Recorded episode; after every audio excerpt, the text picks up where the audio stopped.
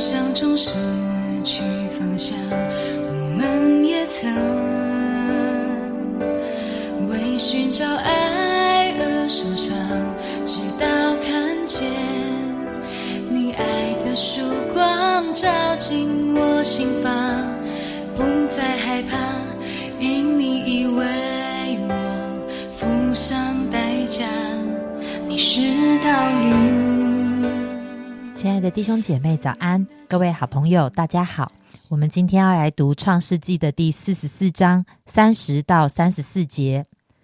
我父亲的命与这童子的命相连。如今我回到你仆人我父亲那里，若没有童子与我们同在，我们的父亲见没有童子，他就必死。这便是我们使你仆人我们的父亲白发苍苍、悲悲惨惨的下阴间去了。因为仆人曾向我父亲为这童子作保，说：“我若不带他回来交给父亲，我便在父亲面前永远担罪。现在求你容仆人住下，替这童子做我主的奴仆，叫童子和他哥哥们一同上去。若童子不和我同去，我怎能上去见我父亲呢？恐怕我看见灾祸临到我父亲身上。”我们把时间交给严正哥。好，大家早安。呃，我们今天进到四十四章了哈。那这一章发生了什么事情呢？呃，昨天我们提到雅各终于鼓起勇气，让卞雅敏跟着其他的哥哥们一起到埃及来啊买粮食。那他们也得到了呃约瑟的接待。好，那在他们在这个约瑟的家里吃饭的时候。很明显的，约瑟对自己的亲弟弟特别的优待，好，给他的东西就是比其他的哥哥更多，好，那我不知道其他的哥哥们会有什么样的呃想法，啊，会不会觉得呃怪怪的，还是怎么样？但是我想他们心里的担心、恐惧，不知道能不能平安回去，是他们最大的考虑。这个时候大概也没有闲工夫再去计较谁得到的礼物特别多，还是怎么样，好，好。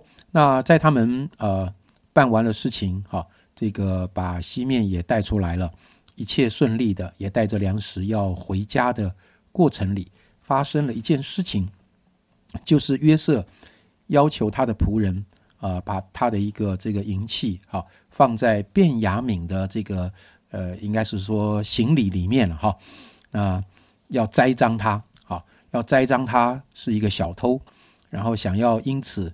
把他留在埃及，好，那这个他要其他的哥哥们呢，就带着粮食回家乡去。我想约瑟心里算准了，如果我栽赃卞雅敏，让他留下来坐牢，他的哥哥们以以他们的品格，以他们的人格，他们是不太可能会留下来呃陪他的。好，所以我相信在这一个计谋里。其实约瑟这么疼爱卞雅敏，怎么会要栽赃他呢？其实他是透过这件事情，想要把卞雅敏留下来，因为约瑟期待卞雅敏能够留在埃及。我想约瑟他人生的下半场会尽他所有的力量来照顾、恩待他的这个亲弟弟卞雅敏。嗯，但是他却没有想要跟其他的哥哥们相认。这是一个非常特别的一个手段，因为如果他要跟卞雅敏相认，那这个消息一定会传到哥哥那里。啊，我不能说我只认卞雅敏，其他的哥哥我都不认。所以唯一的方法就是等哥哥们都远离了，都回家了，单独把卞雅敏留下来。这是他心里想的一个轨迹。好，所以这个轨迹其实表明了约瑟的心，他处在一种切割的状态里。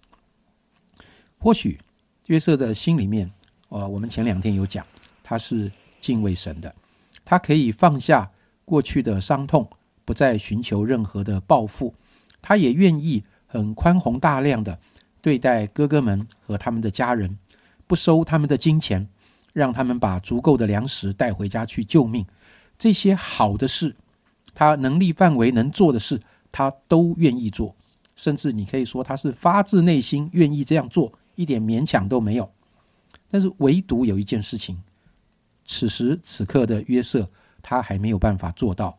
我觉得也是比给粮食更困难的事情，就是给他们兄弟相认的这个关系。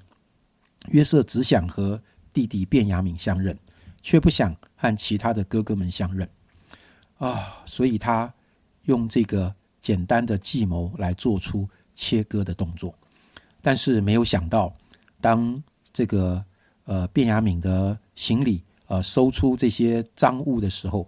哥哥们没有选择切割，他们反倒陪着卞雅敏一起回到呃约瑟的府上。他们坚持陪卞雅敏留在埃及，甚至你去读这章的圣经，你会看到约瑟很坚定的跟他们说：“我在谁的这个行囊里面找到了东西，就是谁留下来做仆人，其他的人都回家。”没有想到哥哥们不走，哎。他们说不不，我们跟那个呃，跟我们的兄弟都一起留下来做你的奴仆。哇！兄弟们的这一番话，我想是让约瑟大吃一惊哈。但是真正让约瑟崩溃的，哈，这个呃，当然这是明天的经文了，我不能讲太多哈，因为明天是杨姐分享好 OK，那真正让约瑟呃回心转意的是什么呢？是犹大的一番话。犹大说了什么？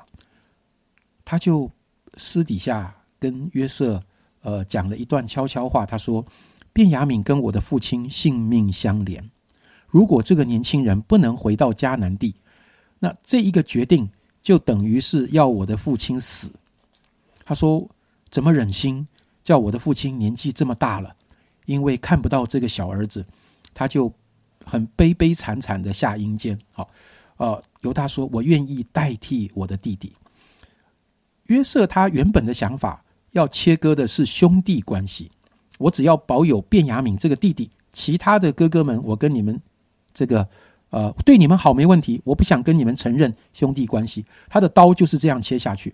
可是犹大这么一说的时候，他发现他这一刀切下去，切断的不是兄弟关系啊，他这一刀切下去，其实是切到了父亲的心啊。”所以，当他发现自己的刀切到父亲的心的时候，约瑟就要几乎要崩溃了。弟兄姐妹，嗯，你知道兄弟关系其实就是亲子关系的延伸。我们之所以是兄弟，是因为我们有共同的父亲。所以，当我不承认你是我的兄弟的时候，其实就间接的等于我不承认我的父亲。所以在新约圣经里面。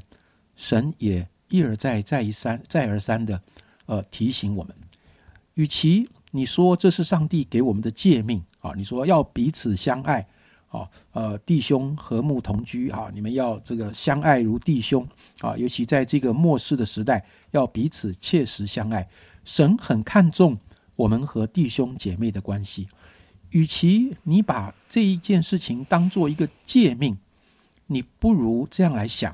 这是上帝的心的表达，因为神看每一个人就是他的儿女，所以是每一个人有强有弱，有每一个人都有自己的优点，都有自己的缺点，但是上帝每一个都爱。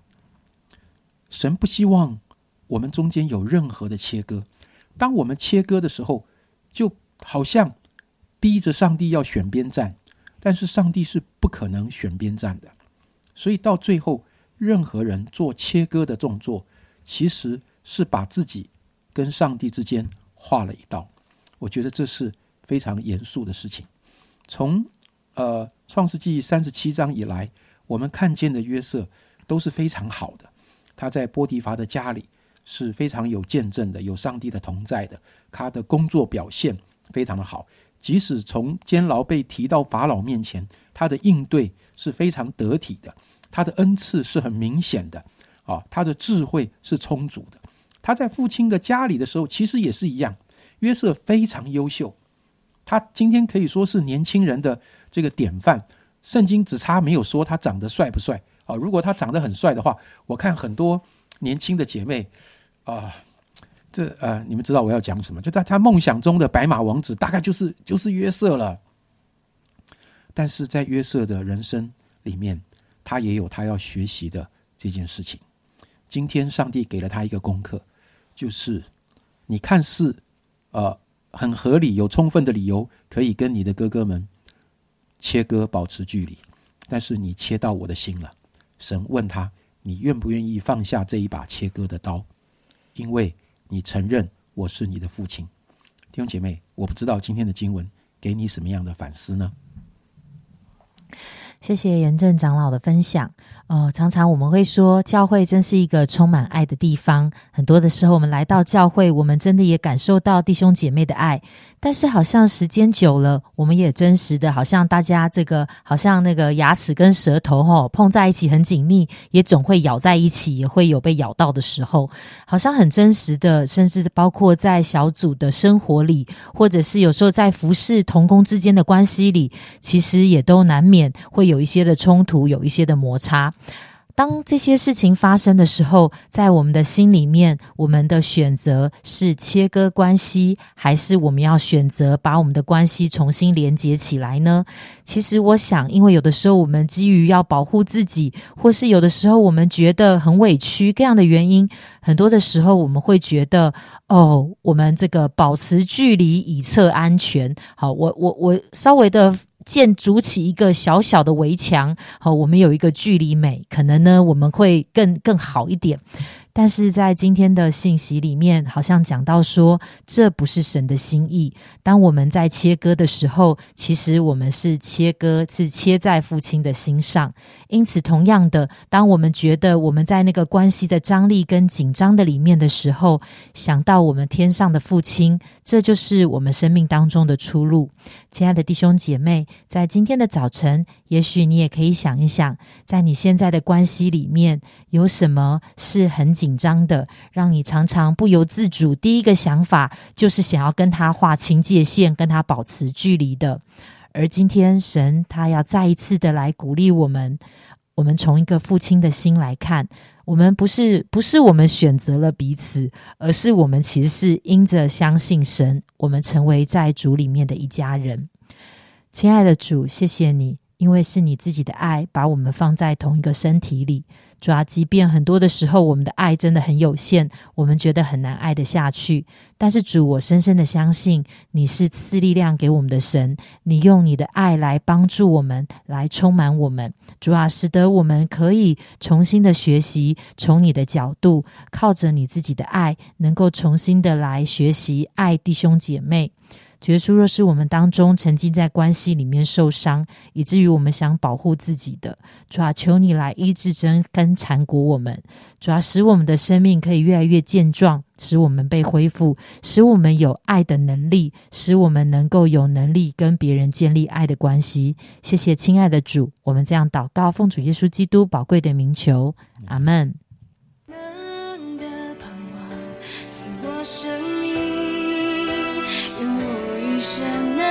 生长